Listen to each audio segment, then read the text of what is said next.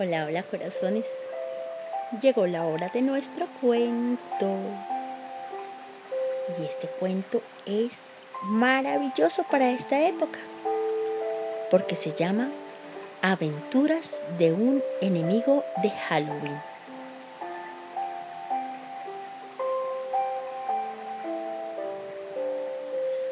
Mucha gente piensa que Halloween asusta a los niños pero hay alguien muy famoso a quien le da mucho más miedo.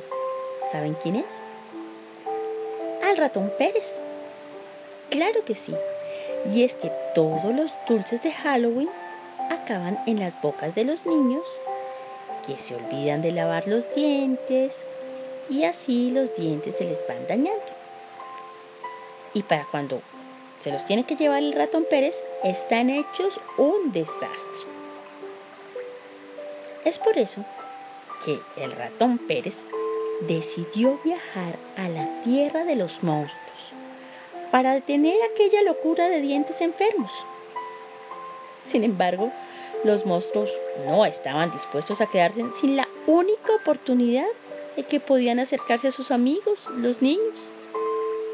Cualquier otro día del año. Si un monstruo de verdad se acercaba a un niño, oh por Dios, era un caos. Pero el valiente ratoncito Pérez tampoco iba a renunciar y decidió estropear la fiesta de Halloween. No quería más dulces para los niños.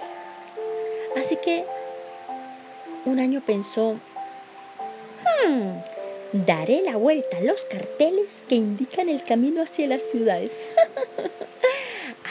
los monstruos se van a perder. Pero resultó que los monstruos ni siquiera miraban los carteles, porque pues los monstruos no saben leer. Otro año, pensó nuestro ratón. Ya sé, llevaré miles de ovejas glotonas para que se coman las golosinas que guardan los monstruos para la fiesta de Halloween. Y lo consiguió. Las ovejas se comieron todas las golosinas, pero comieron tantos, tantos, tantos dulces que se volvieron ovejitas de caramelo. Y los monstruos las repartieron por todo el mundo con tanto éxito que el ratoncito Pérez tuvo la peor cosecha de dientes de su vida. El siguiente año preparó un plan muy arriesgado.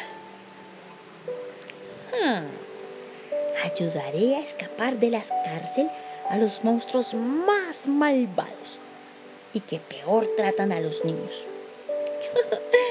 Les va a dar a los niños tanto miedo que nadie va a querer otro Halloween.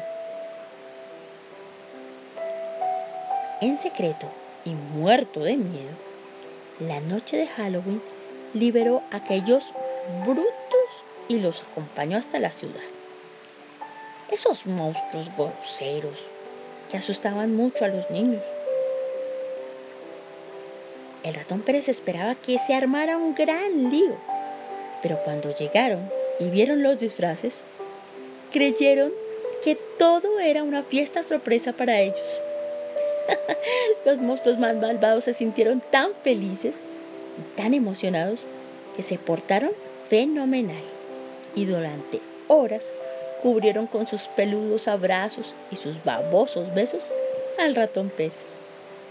Se volvieron tan, tan buenos que nadie pensó en meterlos a la cárcel otra vez. Desesperado por tantos intentos fallidos, el ratón Pérez estaba dispuesto a gastar toda su fortuna. Ya sé, compraré todo el azúcar, todo, todo, todo el azúcar y lo tiraré por los ríos y los lagos del mundo. Si no hay azúcar, no hay dulces. Y si no hay dulces, no hay Halloween. Pero no sabía el ratoncito que los monstruos tenían sus propios huertos de golosinas. Así que, al regarlas con agua dulce, mm, tuvieron la mejor cosecha de la historia. Viendo que nada podía arruinar la fiesta de Halloween que tanto querían los niños y los monstruos, se le ocurrió que igual solo necesitaba cambiarlo un poco. Y al pensar en los huertos de golosinas de los monstruos, tuvo una gran idea. Se acercó una noche a escondidas y plantó algunas cosas más. Caramelos sin azúcar, frutas, gomitas de pasta y hasta un árbol de cepillo de dientes. Los monstruos eran tan, tan tontos que ni se dieron cuenta.